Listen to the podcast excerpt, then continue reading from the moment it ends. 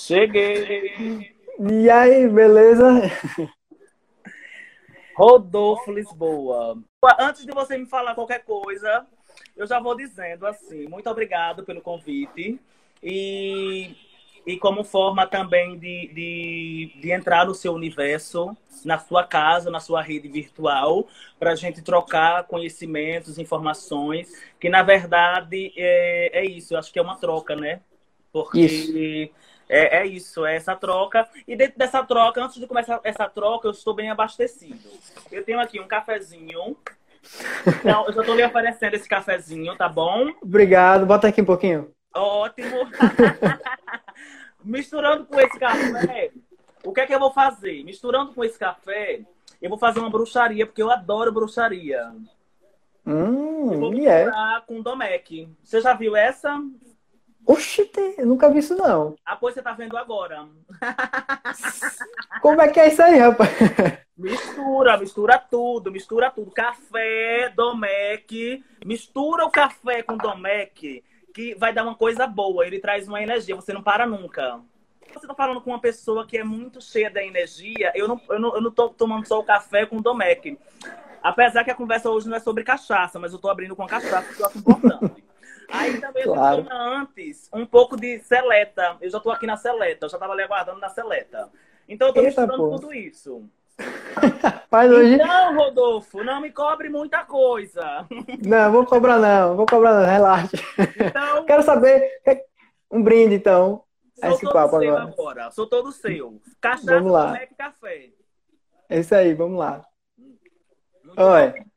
O que era que você estava fazendo, rapaz, escrevendo ali agora no instante? Olha, eu estava terminando um projeto, porque eu sou uma pessoa cheia de projetos. Então, é, eu estava terminando esse projeto aqui, que é um uhum. artigo que eu estou fazendo sobre os Cavaleiros da Triste Figura, que na verdade é um desmembramento do, do, da minha dissertação. Eu estou, eu estou defendendo agora o meu projeto de de dissertação no programa de culturas populares. É um programa muito bom, é um programa que foi um divisor muito forte na minha vida. Então eu aconselho quem gosta de estudar, mas para quem não gosta também de estudar, aprenda a gostar, mas também se não quiser aprender a gostar também não precisa. Fique com você. O importante é estar feliz. Só tá só a nível mesmo de divulgação. Mas diga aí. Então, é... Quando você quiser, Oi. me interrompa, porque eu sou uma pessoa que eu gosto de falar muito. Você não, é, aqui, rapaz, é para falar mesmo. Aqui não se preocupe, não. Queria saber, tipo, fala primeiro como você começou a falar do Cavaleiros da, da Triste Figura. Como é que foi essa montagem desse espetáculo, o processo de criação dele? Então, o processo de criação dos Cavaleiros da Triste Figura. Na verdade, para chegar nos Cavaleiros da Triste Figura, o Boca de Cena ele teve uma trajetória é, muito extensa, né? Desde 2005, a partir de um projeto que foi o um projeto realizado pelo Grupo Embuaça, que é o, o, o, nosso grupo referência aqui do Estado, que, uhum. é, que vai fazer, fez, acho que 44, 43. Me, me oriente aí, Lidiane, você que eu vi que você entrou. 43, 43, 44, eu acho que é isso. Então, a gente surge no projeto do, do, do Embuaça, nosso palco é a rua, que é um ponto de cultura.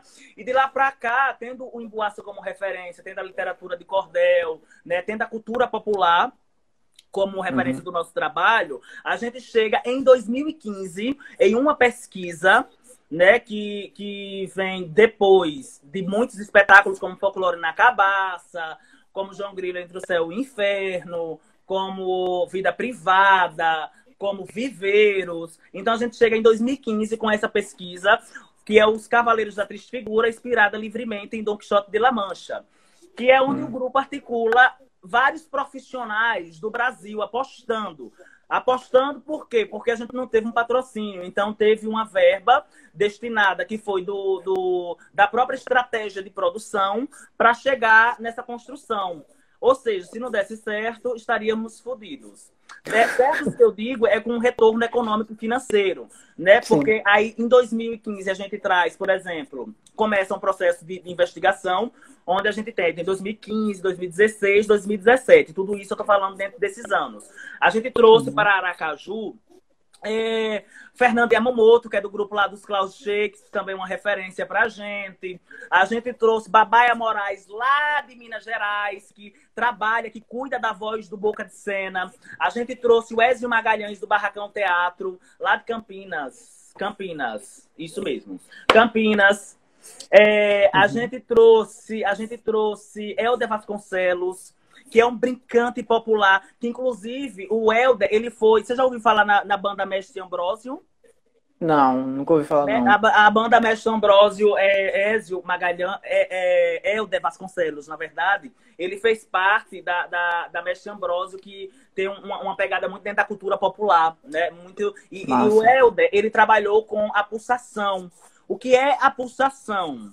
A pulsação é como se fosse uma, uma reorganização da energia do corpo. Então a gente trabalha com o limite para que quando a gente chegue nesse limite, a gente escolha ou parar ou continuar. É como se fosse um retroalimento das energias.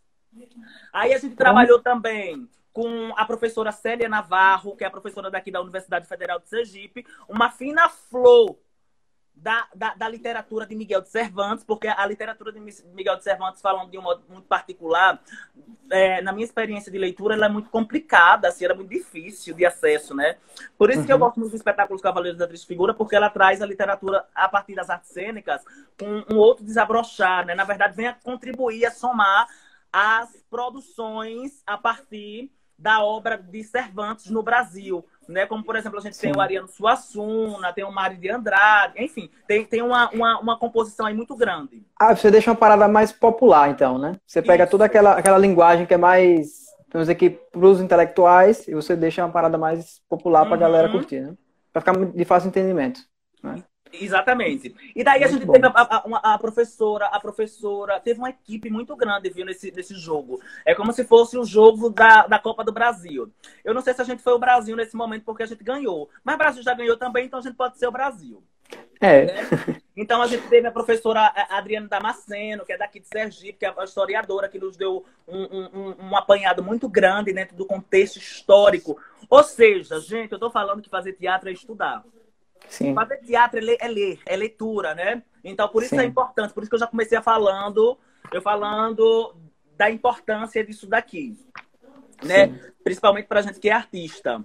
É, deixa me ver, quem mais que eu, que eu, eu esqueci? É, ah, teve a Paula Queiroz também, do Rio Grande do Norte. Teve o, o, o César Ferrari, que assina a dramaturgia.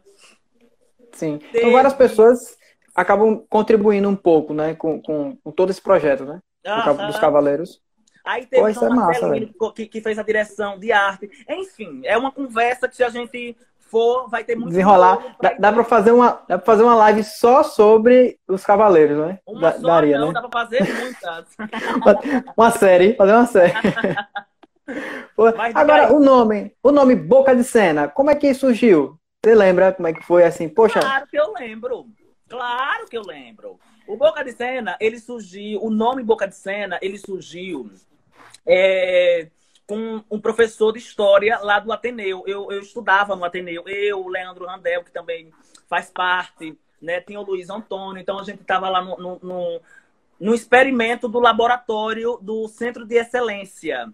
O Centro de uhum. Excelência era onde a gente passava o dia todo estudando. De manhã a gente tinha estudo normal, à tarde a gente tinha um labora uns laboratórios. Uhum. E por sorte eu tive um professor muito bom, que é o professor Willenberg. Então, eu lancei a proposta para o professor Willenberg, assim, olha, estão formando um grupo, um coletivo de amigos, e eu queria saber, assim, como é que você pode contribuir para um nome interessante. Ele botou vários nomes. E aí eu levei para a equipe do grupo Boca de Cena, para aquele núcleo que fazia parte daquela época. E aí a gente fez uma votação, né? Então, por final, ficou Traquinagem e Grupo Boca de Cena. E aí eu tenho até. É, lá lá no, no espaço do Grupo Boca de Cena, você nunca teve lá no espaço do grupo, do grupo Boca de Cena no Bugio? Já, já sim. Teve, já teve? Já sim, Quando? já. Me diga. Foi num espetáculo que a gente fez com a Petrobras é, faz um tempo, mas eu não lembro se você participou. Pronto, mas se você já teve. Mas já foi. Mas eu vou de novo, eu vou de novo, faz muito tempo. Faz muito tempo. Convite. Fica o convite. Eu então, eu tenho esse, eu falei do espaço do Boca de Cena, mas já também para te fazer uma pergunta, se você já tinha, já, já tinha estado lá. Uhum. É, eu tenho esses documentos lá no Boca de Cena, em jornal. Ou seja, de 2005 a gente guarda esses materiais até hoje. Tem uma preocupação muito grande com a história. Muita coisa da história do Grupo Boca de Cena, ela é preservada. Né? Então se tem, se tem, esse, esse cuidado. E aí, esse cuidado, ele vai sendo, ele vai sendo estendido. Por exemplo, a gente tem um, um, um, trabalho de, disserta, de, de TCC, trabalho de conclusão de curso, feito por Douglas Oliveira, que também foi do grupo, onde ele fala sobre a história do grupo. E a gente tem também um trabalho de TCC, de conclusão de curso, todos os dois na Universidade Federal de Sergipe, que é o de Leandro Randel, que inclusive está aqui. Beijão, Leandro. E aí, Leandro vai trabalhar sobre a poética do grupo e a sua influência dessa poética dentro dos projetos sociais.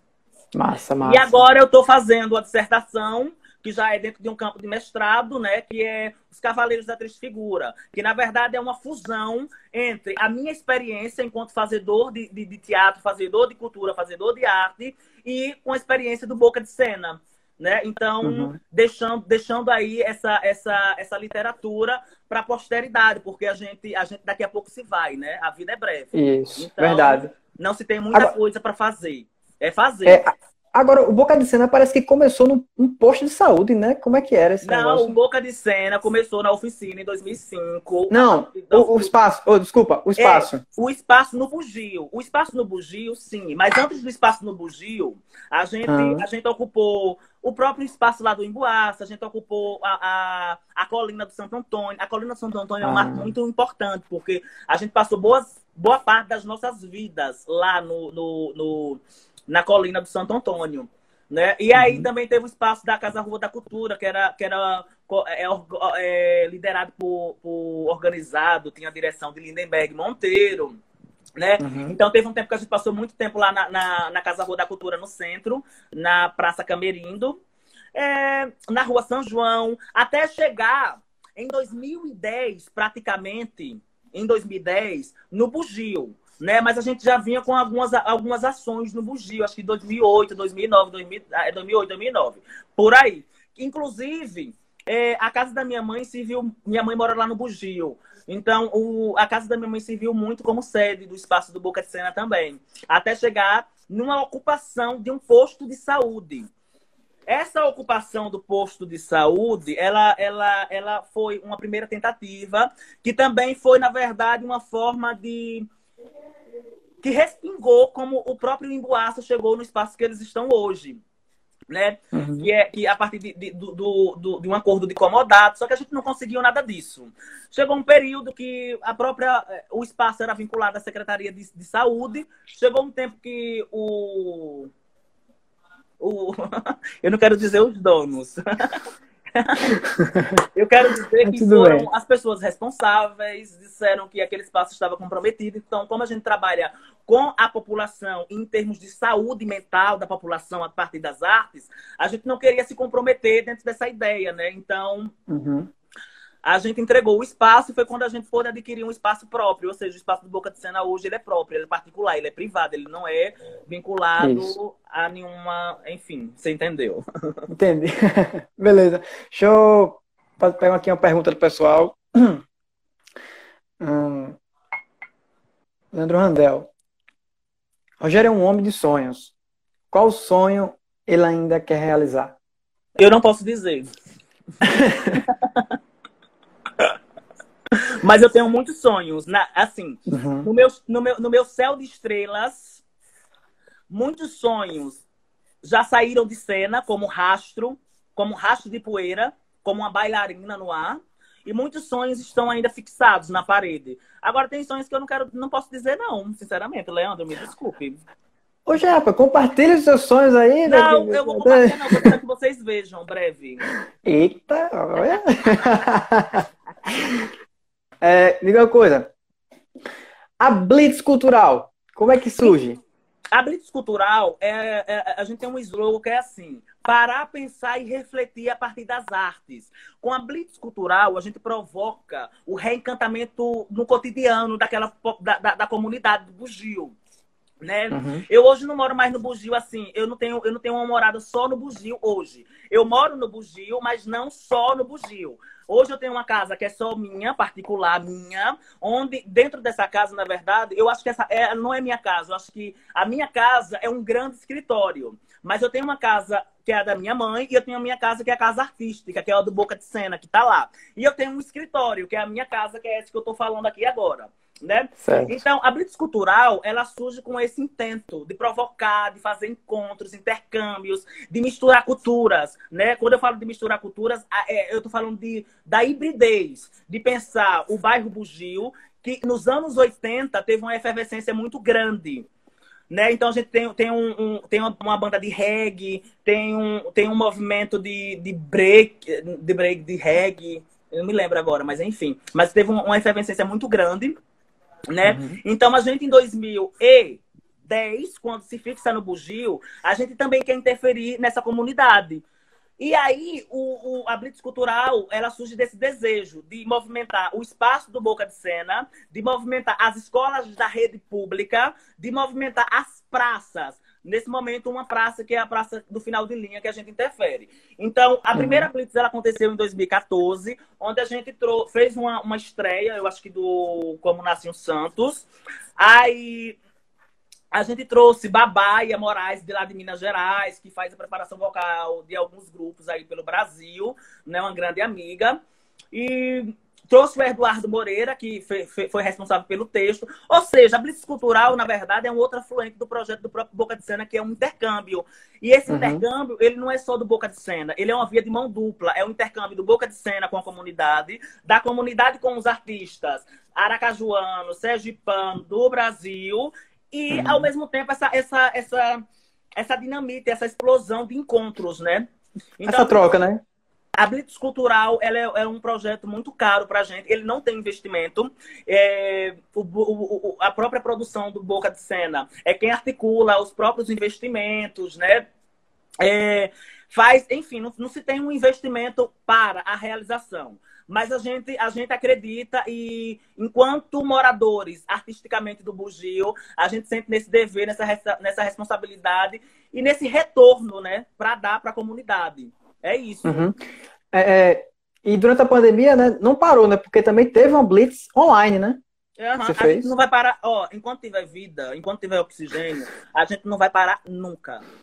Pô, é, isso, esse é o espírito. É. Esse é o espírito, velho. Agora, eu queria, uma coisa que eu queria saber de você, porque me deixa curioso, é o que foi que aconteceu na sua vida que houve a virada de chave para você, tipo, agora eu quero trabalhar como artista?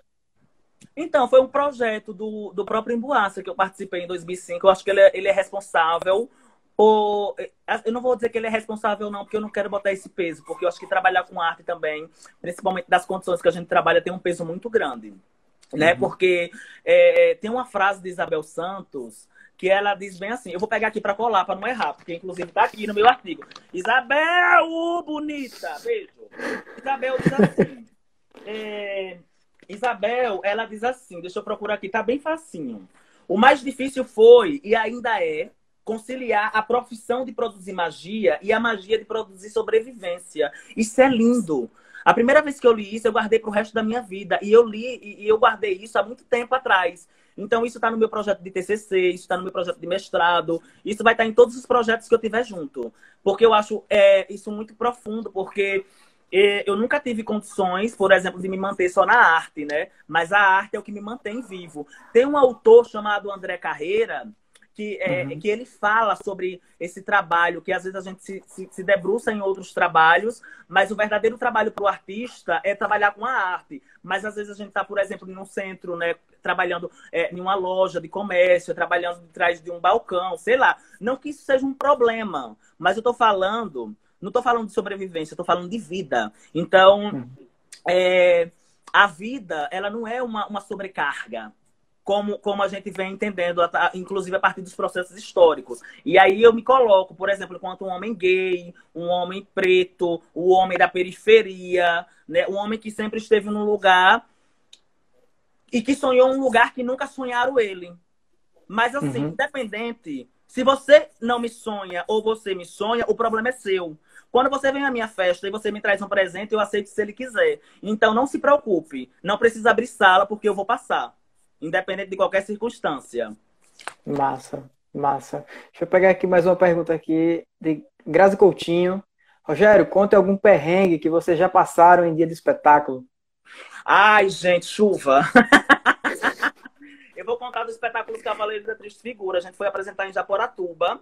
Inclusive, é, tem uma foto nossa que saiu no livro Mosaico, que está rodando aí nas redes, nas rede, na rede pública de ensino, pelo estado todo, que é, inclusive tem os Cavaleiros da Triste Figura. E foi nesse dia, esse registro desse dia. Né? Teve muita chuva, teve muita chuva. E aí eu acho que esse foi um perrengue muito grande, porque como eu sou o produtor, o produtor do grupo, e como eu sou artista também, eu acho que esse foi um perrengue muito grande, porque é, tem que ter uma visão super, de super-homem, raio-x, né? E eu não sou eu não sou esse super-homem que a vida coloca como um homem de superpoderes e homem poderoso. Eu me identifico muito mais com o super-homem de Nietzsche, que é o homem frágil, o homem da derrota, o homem que está que, que tá na dificuldade mesmo. Então, eu acho que é, é, é isso. Eu acho que o perrengue é você ser esse cara que produz e esse cara que está na cena. E eu não quero deixar Massa. de fazer nenhum dos dois. Massa. Falando em perrengue, eu soube de umas histórias, sabe? Aí eu quero saber de você essas histórias aqui que eu soube, que é a história do gelo seco na panela de pressão. Isso. Como Já é que é isso? Você, você, eu vou lhe fazer uma pergunta com essa pergunta que você me fez. Porque você, eu sei que você é uma, você é uma pessoa do improviso. Então você é uma pessoa do improviso. Então você, é, você é bem preparado. É, o que é criatividade para você? Rapaz, criatividade é o, é o jeito que o ser humano utiliza para resolver problemas. Ele... Então, pronto, eu acho que eu estou lhe respondendo. Não vou deixar nem você falar, porque eu gosto de falar muito.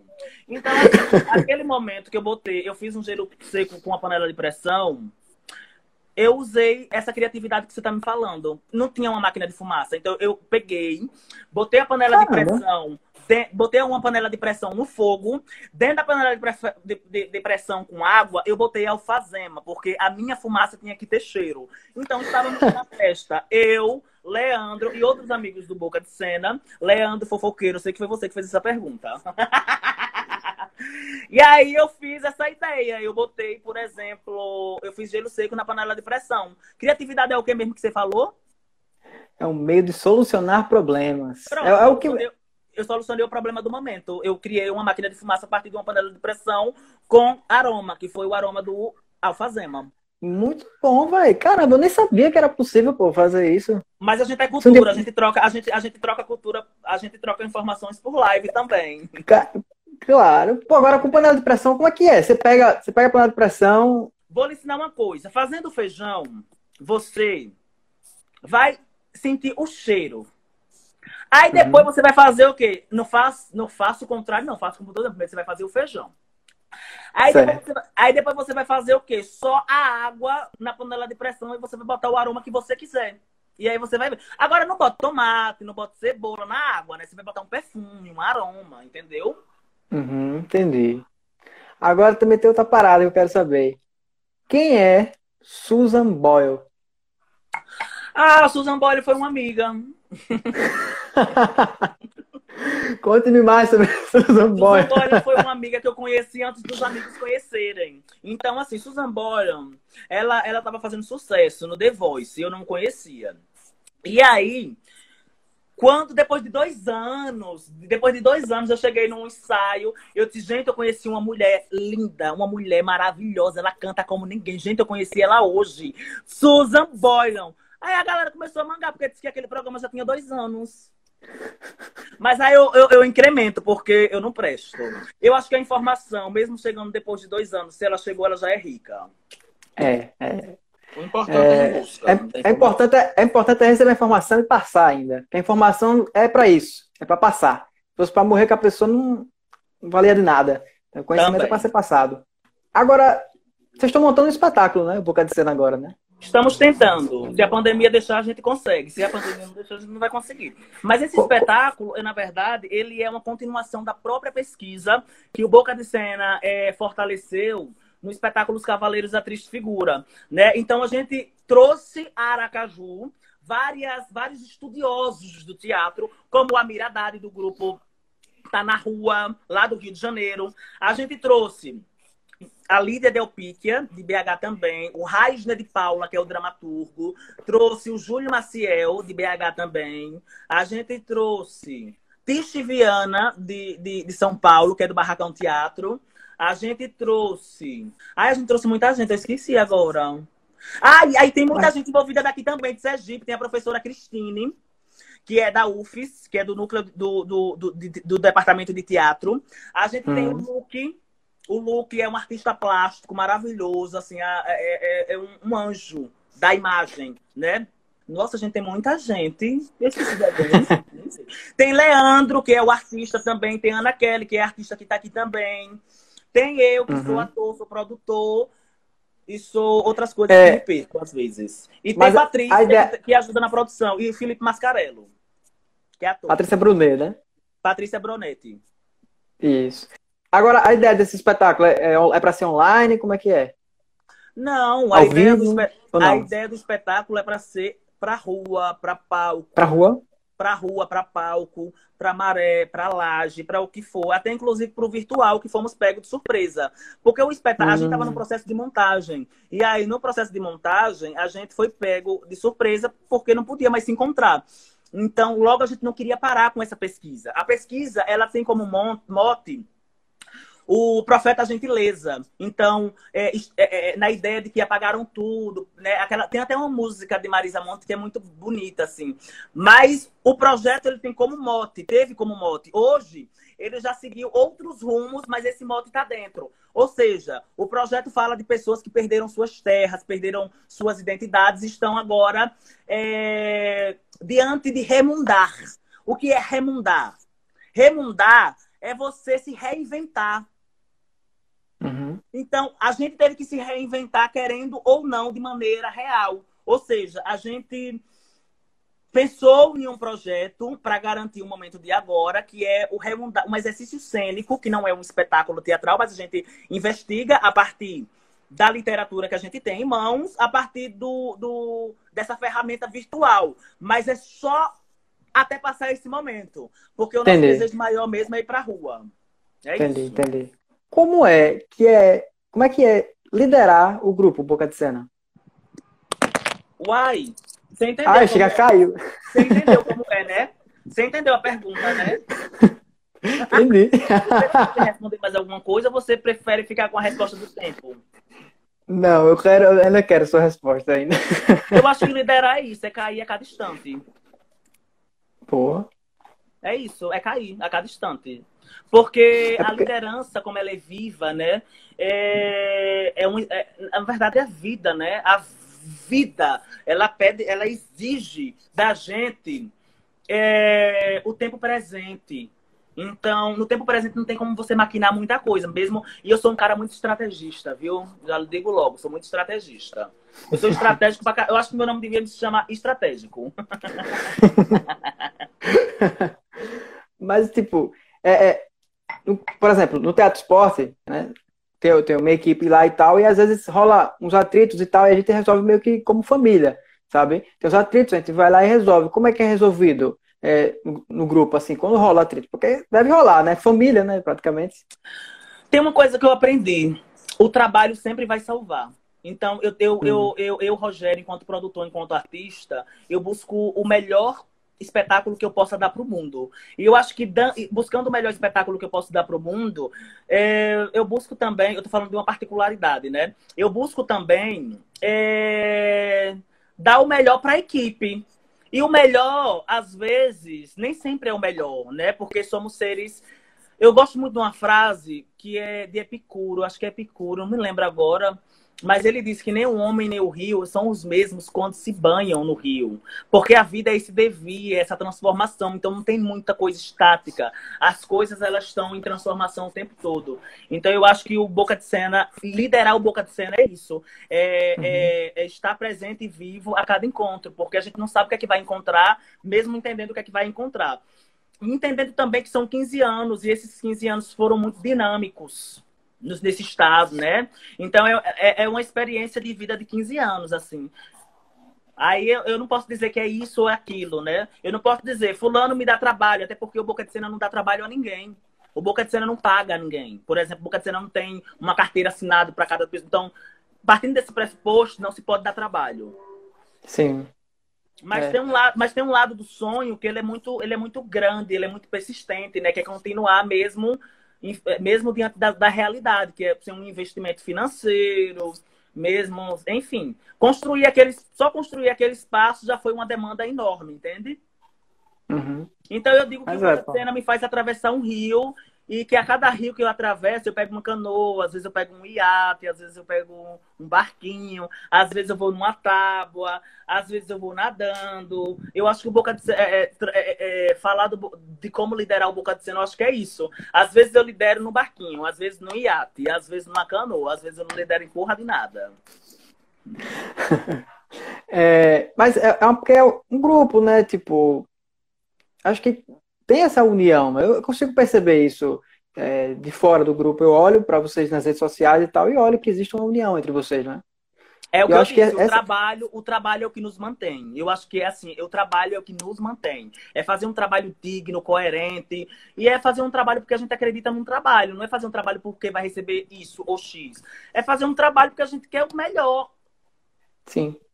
Né? Sim. Dentro de uma o, pesquisa. O os espetáculos do Boca de Cena, eles são escritos é, todo mundo junto, é, escrita coletiva, ou tem um, um, uma pessoa que roteiriza Depende. os espetáculos? É é? Já passamos, durante 15 anos, já atravessamos mares diversos de produção da dramaturgia. Por exemplo, a gente tem o Folclore na Cabaça. O Folclore na Cabaça ele é uma dramaturgia coletiva. A gente tem o João Grilo Entre o Céu e o Inferno, que é uma dramaturgia coletiva mais de Leandro, porque Leandro, Leandro é esse, é, é esse foguete de energia que nem eu, né? Eu e Leandro, assim, somos foguetes de energia. Se a gente não para a gente não se escuta, a gente entra num atrito. Né? Porque, e é atrito de ideias para a produção, porque somos Sim. cheios de energias. Então, Leandro, ele, ele, ele, ele, ele, ele, teve, ele tinha um tino na, na, na época do João Grilo entre o céu e o inferno, que ele, ele tinha uma coisa da, da literatura de cordel, de construir, de fazer. E aí assume o grupo, a construção da dramaturgia. Porém, Leandro teve uma importância enorme para a construção da dramaturgia. Aí a gente vem, por exemplo, para o encontro, o encontro das Águas, que é um dos primeiros textos que a gente dialoga com um artista de fora, que é o Sérgio Roveri, lá do Sudeste, São Paulo. Né? Então, já, já é uma, uma literatura que não, não permeia o universo do, da cultura, dessa cultura popular que a gente estava acostumado a trabalhar, mas é de uma outra cultura popular, digamos assim, que eu enxergo hoje, né? Os Cavaleiros uhum. da Triste Figura já foi um, um, uma, uma encomenda, um texto encomendado. Eu quero dizer que os textos atuais, eles têm sido encomendados. A gente fortaleceu a nossa pesquisa, então a gente traz os profissionais todos para o espaço do Boca de Cena para uhum. trabalhar, para sentir, para ver. E vivenciar, né? E a partir de agora, é, a gente pensa, por exemplo, sempre trazer de alguma maneira o, o, o, o bugio, né? O bugio, o São Carlos, o Jardim Centenário, suas imediações. Ou seja, uhum. como é que a gente entende aquilo e tenta colocar aquilo dentro da nossa produção artística? Acho que quanto, é, acho que a tendência é de crescimento mesmo, tá ligado? Quanto mais você não, vai pegando eu, quem tá do lado. Eu um pouco de você agora. Ah, é? É, eu, eu, vou trazer conflito pra gente, pra gente começar Vamos lá! Vamos conflitar agora! eu, acho que, eu acho que tem uma coisa. Pensar o crescimento. É, é, tá, eu entendo essa questão do crescimento que você faz, que você está falando, né? Do amadurecimento. Mas eu acho que eu prefiro a, a palavra experiência. Porque eu não, sou, eu não sou mais grande, eu não sou, eu não sou mais grande do que eu era anteriormente, com, por exemplo, na formação ou com todos os transeuntes que já passaram pelo Boca de Cena. Eu sinto que eu passei por experiências diferenciadas. E isso me deu um, um, um arcabouço melhor de ver a vida, de ver o, de ver o teatro, né? Porque às vezes a gente entende, a nossa cultura entende o crescimento de modo muito vertical, o que está lá em cima é melhor e o que está embaixo parece que não. Então eu já vejo de uma maneira mais horizontal. Eu passei por uma experiência. Ou seja, o Boca de Cena hoje, ele, pela experiência, faz ele ser o que ele é, mas é pelas experiências que ele passou. Mas todos Sim. os momentos do Boca de Cena é tão importante quanto o que eu estou passando agora pelo Boca de Cena. Então eu Sim. acho que mas eu entendo a questão do, crescimento que você fala. O crescimento que eu falei, o crescimento que eu falei é tipo de atingir áreas que às vezes a galera não, não tem um teatro vivo, sabe? Por exemplo, aqui mesmo, eu moro no Siqueira Campos. No Siqueira Campos não tem um, um espaço, pelo menos que eu saiba aqui. Antes tinha o Teatro do Lerival Batista, só que foi fechado. Um, algum espaço que tenha a arte viva dessa forma. E quando eu falei crescimento em relação ao Boca de Cena, seria meio que tipo quanto mais ele vai crescendo, vai ocupando outros locais também. É, mas eu também acho uma coisa: o teatro, seja ele de qual maneira for, ele sempre vai ser vivo. Eu acho. Eu acredito. Que eu acho que não tem um uhum. teatro. Assim, é, tem um cara que ele fala. Deixa eu pegar aqui rapidinho. Tá, tá ao contrário, eu não consigo ler. É porque tá invertido. Não, tá invertido, é, espelhado a câmera, não vai dar pra ler. Pô. Se desafie. Não, não, não. Se desafie. Se desafie. Rapaz, Jorge do, ba... do Jorge do Bate, é? Isso. O, o, te... o Teatro dos Mor... Teatro dos Mortos. Você viu que você é. conseguiu? Teatro dos Mortos. Você viu que você conseguiu? Então, Consigo, eu, mas dá mais teatro, trabalho. Ele é vivo. O, de qual seja a maneira que for, o teatro sempre ele vai ser vivo. Porque, inclusive, o teatro... É, ah, o teatro vai acabar, o teatro... Não! Assim, não. Como, assim como eu, outros sonhadores virão. O teatro não vai acabar nunca, né? Independente acabar, não. Teatro, e o teatro também não vai morrer nunca. Eu acho. Eu acredito, eu acho... mas também posso estar enganado. Eu não sou o dono da verdade. Inclusive, é, eu não sou o dono da verdade. Nem quero. O teatro, o teatro só tende a crescer. Eu, eu, eu olho de uma forma dessa, dessa forma, sabe? Porque, tipo, tá ligado esses aplicativos agora que é que muda o rosto da pessoa? Hum. Você já viu? Que é o deepfake, né? Que a pessoa faz um, bota o rosto de um no outro, né, e tal. A tecnologia, rapaz, ela vai avançar num ponto. Eu tava até lendo sobre isso recentemente, que não vão precisar mais de atores. Vão colocar modelos, vão tirar as fotos, vão pegar as, as expressões que eles querem e vão colocar, pô, tudo digitalmente. Mas aí não é sabe? é teatro. Não, aí não é teatro. Aí, aí é que eu digo. Isso. Que, tipo, aí é que o teatro cresce. Porque as pessoas vão querer experienciar uma, uma vivência real. Porque uhum. depois o, o, ator do cinema vai ficar meio que, tipo, robotizado. Sabe? Onde vai ser só um cara. O cara vai ser pago para tirar foto, modelos, sabe? Não, é, é, é, é, eu acho que assim, a arte, é, eu costumo pensar a vida de maneira holística, gestalt, hum. holística, gestalt, entendendo as partes para entender o todo.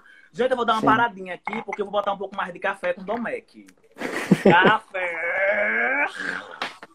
E eu vou botar um pouco de Domec. Preparei essa bebida hoje. Pra vocês, ó, Domec, Domec. Ah, Domec, Domec. E aí, como eu, sou, como eu sou excêntrico e eu sou exagero em vida, eu também não vou ficar só com café, não. Eu vou trazer aqui uma seleta. Eu tô misturando tudo. No final dessa live eu vou estar louca, bêbada. Agora, você dorme? Chega um momento que você consegue dormir? Tão elétrico que você é? Eu só durmo quando o corpo pede para dormir. Quando... E agora, nesse momento de pandemia, meu filho, a rotina da vida tá assim. Mas assim, tem uma coisa que eu conversando com uma amiga um dia, eu disse, vixe, eu queria me acordar às 5 horas da manhã com os galos. Aí a amiga disse assim, mas Rogério, você é assim, mas você, você, você realiza suas demandas. E aí eu comecei a entender, são demandas. Então, assim, se você, se você for no meu escritório, Hoje eu tô, já tô bêbada, então como eu tô um pouco bêbada, o que que acontece? O escritório, ele fica ali. Vou mostrar pra você o escritório onde é que fica. Deixa eu ligar aqui o um negócio. Certo. O escritório, ele fica lá no fundo. Tá vendo ali? Rapaz, que negócio... É, tô vendo. Mas dá medo, viu? Lá é o então, lá, lá é uma coisa perturbadora. É o escritório. Então de lá surgem sonhos, né? Então você imaginou, imagine você morar num lugar onde o seu próprio escritório está em casa é a minha vida, né? tipo, eu consegui. Trabalhar. Esse, esse, home office é meio que forçaram, né? Esse home office, né? Agora ah, na, na pandemia. Não forçaram, não. Eu sempre vivi não. home office. Então, é, eu também sempre vivi home office, mas a, a pandemia forçou muita gente que não que não estava acostumado com isso. Aham. Né? artista normalmente tem esse home office, né? Tipo, você está escrevendo. Quarto, inclusive, quando eu morava no Bugio, assim, quando eu tinha um quarto, eu tenho um escritório lá no Bugio ainda, eu utilizo ele pouco agora. Mas é porque eu, eu sou, eu sou territorialista. eu adoro ocupar espaço. Ocupou lá o, o, posto de saúde, né? Então já tá acostumado já. Oxente, eu, eu não devia ser ocupador a, a, e também estrategista. Aí o que, ah, acontece? Ah. É, eu tenho um escritório lá no Bugio ainda. Eu tenho dois. Eu tenho o do Boca de Sena e tenho o da casa da minha mãe, que tá lá ainda. Eu não desfiz nada, eu não desfiz muitas coisas, não, tá lá. E aí eu tenho um escritório aqui na minha casa. Na verdade, a minha casa é um escritório. Então é, é muito louco isso, né? E eu acho, assim, de, de, todos os trabalhos que eu assumo na minha vida, porque eu também, assim, eu não gosto muito de entrar nesse, nesse, nesse, nesse espaço. Eu sou, eu sou, eu sou, eu sou. Ai, eu sou. Eu sou funcionário da rede pública porque eu tive que lutar para ter o pão de cada dia. Mas uhum. eu me sinto, eu me sinto, eu só me sinto funcionário público nem, nem até certo ponto, porque eu acho que o Boca de Cena é um lugar da minha maior construção de vida. Por exemplo, nesse momento da pandemia agora, se eu não tivesse o, o, Estado público, ou se eu não fosse concursado, e eu ralei pra caralho, eu me lembro que na época, quando eu, quando eu entrei no assim, quando eu disse que eu ia fazer o concurso, eu tenho uma mania, minha produção, minha produção de vida é sempre colocar papel na parede. Então, eu tinha sempre um tempo, assim, eu colocava estudar português, estudar matemática, eu não tinha condições de pagar um curso, um cursinho. Então, eu via os amigos dizendo, ah, eu vou pagar um cursinho, eu vou pagar um cursinho. Eu disse, eu não tenho condições, então vou fazer o quê? Botar papel na parede. Hoje você vai estudar português, redação, porque é muita dificuldade, é muita dificuldade, eu tenho muita dificuldade mesmo. Aí, português, matemática, não sei, história do Sergipe, história do não sei o quê, história... até que deu certo. E eu consegui, eu consegui manter é, aquilo que Isabel fala. Vou repetir o que, é que Isabel diz. Isabel diz assim: o mais difícil foi e ainda é conciliar a produção de produzir magia e a, produ e, e, e a magia de produzir sobrevivência. Né? A, arte, a arte não me garante produzir sobrevivência no sentido orgânico da comida, mas a arte me, me, me, me, me, me faz existir. Então, uhum. assim, não tem dinheiro que pague no mundo. Apesar que dinheiro é bom, né? Apesar não, o dinheiro é Sim. bom, né? Eu acho. É, também acho. Agora, geralmente quando me, quando me perguntam isso, né? Ah, você vive de arte? Eu falei, pai, viver de arte é, é uma palavra forte. Eu sobrevivo. É. Uhum. Sabe? Na verdade, é assim, eu, eu vivo na arte, eu não vivo de arte. Sim. Eu vivo. Aí tem uma coisa que eu coloquei aqui, inclusive, no meu artigo, que eu vou ler para você. Eu botei bem assim: eu sou, ne sou negro, gay, venho de uma família de classe média baixa, na qual a perspectiva de vida estava ligada mais ao trabalho para sobreviver do que aos estudos. Este visto como investimento de longo prazo. E como a vida prática tem urgência, precisei agir com perspicácia para atender as duas demandas e sobreviver a tudo isso. Ou uhum. seja, eu tive que ralar feito um condenado. E aí a gente vê a história do Brasil, né? Eu sou negro, eu sou gay, venho da periferia. Hoje, hoje é isso, hoje eu não estou no lugar, no lugar de, de, extrema pobreza. Mas porque eu, eu ralei muito. Eu tive, eu, eu, eu tive uhum. que ser estrategista, per, per, perspicácia, para colar papelzinho na parede e entender que o meu caminho era estudar para chegar no lugar que eu cheguei hoje. Isso. E tem muito ainda, tem, eu acho que tem muito espaço ainda para você é, ocupar. É, eu também quero, eu também quero acreditar que eu, que eu tenho muito espaço nessa vida para ocupar também. Eu quero, que eu sou assim, eu venho, eu venho da ganância, eu não tenho problema de ser ganancioso não. Eu sou ganancioso. Adoro ser ganancioso também. é, Rogério, quem são suas referências, assim, tipo, tanto no estado como fora dele? Ah, o Emboaça, né? O Emboaça com todo o seu corpo de, de, de de transeuntes dessa roda gigante de gente, o próprio Boca de Cena, né? É, as escolas que eu trabalho, o, a vida, a minha mãe, o Galpão lá de Minas Gerais, o Cláudio Shakespeare, seu, o Tá na Rua com seu amigo. É, no Rio de Janeiro também tem o, o Armazém. E aí a gente tem assim, muita gente, assim, muita gente. Uhum. Eu sou um grande exemplo, porque eu também sou narcisista. Eu me vejo no espelho, eu me como que eu digo, nossa, como você é maravilhoso. internacionalmente, alguém internacionalmente você gosta assim, que você, poxa, esse cara, essa mulher, esse, porra, é incrível. Não me lembro não agora, internacionalmente não. Nem Susan Boyle? Não, Susan Boyle foi uma surpresa. é, Rogério, a gente tá chegando já no final da live, mas eu, uma pergunta que eu quero fazer é que é ser um artista? Ser artista é é usufruir do oxigênio que a vida dá.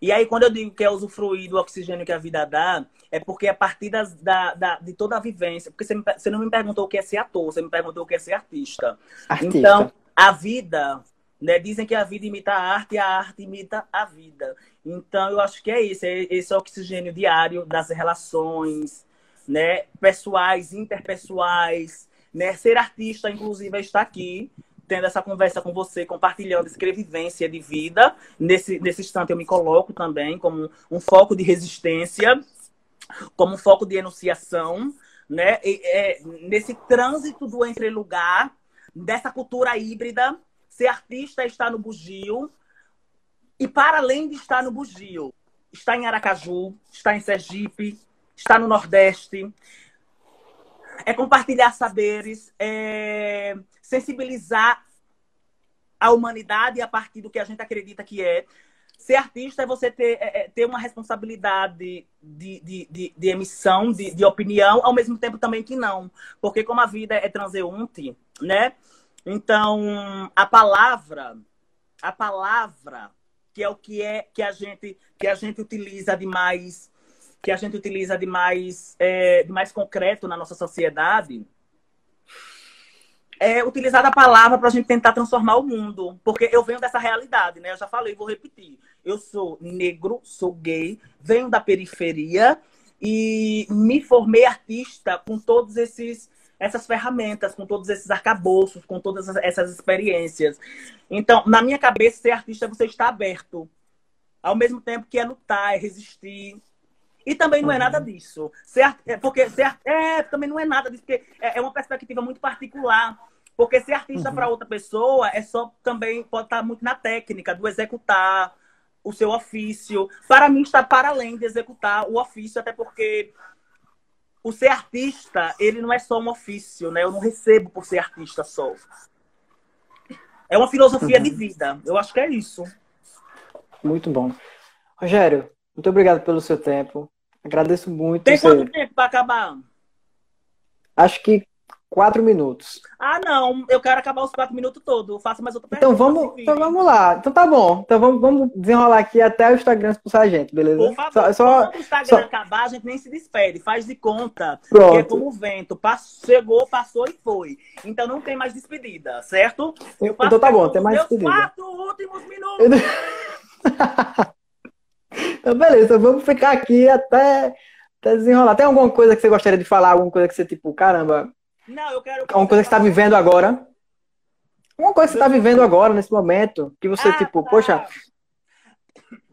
Não, o que eu estou vivendo agora, eu acho que, eu, assim, apesar, né, apesar de muitas tristezas, de muitas mortes, Nesse momento agora, eu pude ser um pesquisador. Eu estou vivendo o meu momento de pesquisador, que eu estou amando muito pesquisar. Eu estou amando muito só viver pesquisando, mesmo com algumas demandas de trabalho. Mas eu estou amando ser pesquisador, eu estou eu tô amando investigar os Cavaleiros da Triste Figura, eu estou amando poder investir em outros projetos que, que, possa, que possa fortalecer a filosofia de vida. Né? Eu acho que é isso esse momento para agora. Nossa. Como é que você está vivendo que agora? O que eu estou vivendo? Rapaz, sinceramente, o início da pandemia me... Você faz o que na vida? Só sou artista. Mas você não disse que você eu... não vivia de arte, só vivia na arte? Eu sobrevivo. E você Sobre... faz o que na vida? Então, eu trabalho com o Grupo Raízes, sei lá, com o Jorge Lins. E tem o Teatro Esporte. Eu quero, mandar um, eu, quero mandar um, eu quero mandar um abraço e um beijo para Jorge Lins, que eu já trabalhei com ele e gosto dele demais. Jorge, beijo. Quantos então, minutos tá... que tem? Só pra gente ficar ciente. Rapaz, acho que três minutos. Dois, não. Dois minutos e alguma coisa. Ótimo, a gente vai gastar os dois minutos, que eu gosto de gastar. Vamos gastar. Vamos gastar, então. Isso. Então, olha, e, e o que é que acontece? É, eu, eu, eu tenho uns materiais também de, de, de teatro e esporte. Depois uhum. a gente pode trocar essas figurinhas e passar essas informações todinhas. Porque eu acho que é bom a gente, pesqui, a, a gente pesquisar, porque a gente é. Assim, não estou dizendo que você não pesquisa, eu estou dizendo assim que é bom que a gente amplie a nossa pesquisa, né? Claro. E aí, você, claro. Como, você já, como você já tem um, um, um, ponto de partida, é sempre bom a gente buscar outros pontos de partida. Inclusive, eu, eu percebo isso na minha pesquisa de teatro, né? uhum. né? Porque Mas aí depois a gente vai descobrindo coisas tudo novas. Que eu tô né? falando pode ser mentira também, viu? Nada disso é verdade. Assim. Acho que é isso aí, esse lance da, do questionamento, né? Você está sempre se questionando. Eu acho importante pra caramba, pô. É importante. Uhum. Você está sempre nessa, nessa busca, sabe? Tipo, eu tenho referências do improviso, tanto nacional como, como fora também, que são Por exemplo, quinta-feira agora, eu vou bater um papo aqui na live com um músico improvisador de São Paulo, que é da companhia Barbistas de Humor, que foi o, o que teve um boom aqui no Brasil em relação Como ao é o nome improviso. dele? Daniel Tausig. Daniel Tausley. Eu deixo uma Tausley. eu deixo um abraço e, acho, e já deixo boas energias para esse encontro, esse compartilhar de ideias, de informações. Sim, porque é incrível, pô. E quando, quando ele topou, eu falei, porra, massa, vou trocar essa ideia com, com esse cara do improviso. que Só que o improviso dele é mais na onda musical, sabe? E eu acho massa. Eu falei, porra, não é, é cenas, né? Tipo, você vai lá e cria na hora também. No caso dele, a vivência dele é na música. Ele é compositor, maestro. O cara é incrível. Maravilhoso. Rodolfo. Oi. falta quantos minutos? Rapaz, eu tô querendo. Você vai ficar comigo aqui até terminar a cachaça. Mas eu já, quero, eu já quero, é porque eu sou redundante e eu também sou, eu sou contraditório. E eu acho que é Ah. isso mesmo. Eu já quero também agradecer de novo, de novo lhe agradecer Uhum. por esse convite, por essa troca, né? É, a gente, a gente acaba até se conhecendo de uma outra, com uma outra perspectiva, que eu acho que é um lado bom que a pandemia trouxe, né? Sim. Que é, que é aproximar as pessoas, aproximar gerações, aproximar fazeres, como que você vai ter já na próxima live, mesmo que seja no, no, no- âmbito da música, mas a improvisação é pra cena, é cênica, né? E isso Uhum. fortalece o nosso fazer. É isso mesmo. Acho que, tipo, quando eu comecei a ver também que você tava fazendo isso, pô, trazendo pessoas de fora pra, pra cena, pô, é incrível, velho. Aí você Trazer... tá dizendo que eu sou uma referência, né? Eu sou. Você acaba sendo. Você, você também é. Você acaba sendo, pô. E a gente agora tem nove segundos. Vai- agora vai expulsar a gente do Instagram. Galera, muito Cinco segundos. obrigado. Eu vou ficar aqui. Eu, eu, eu, eu.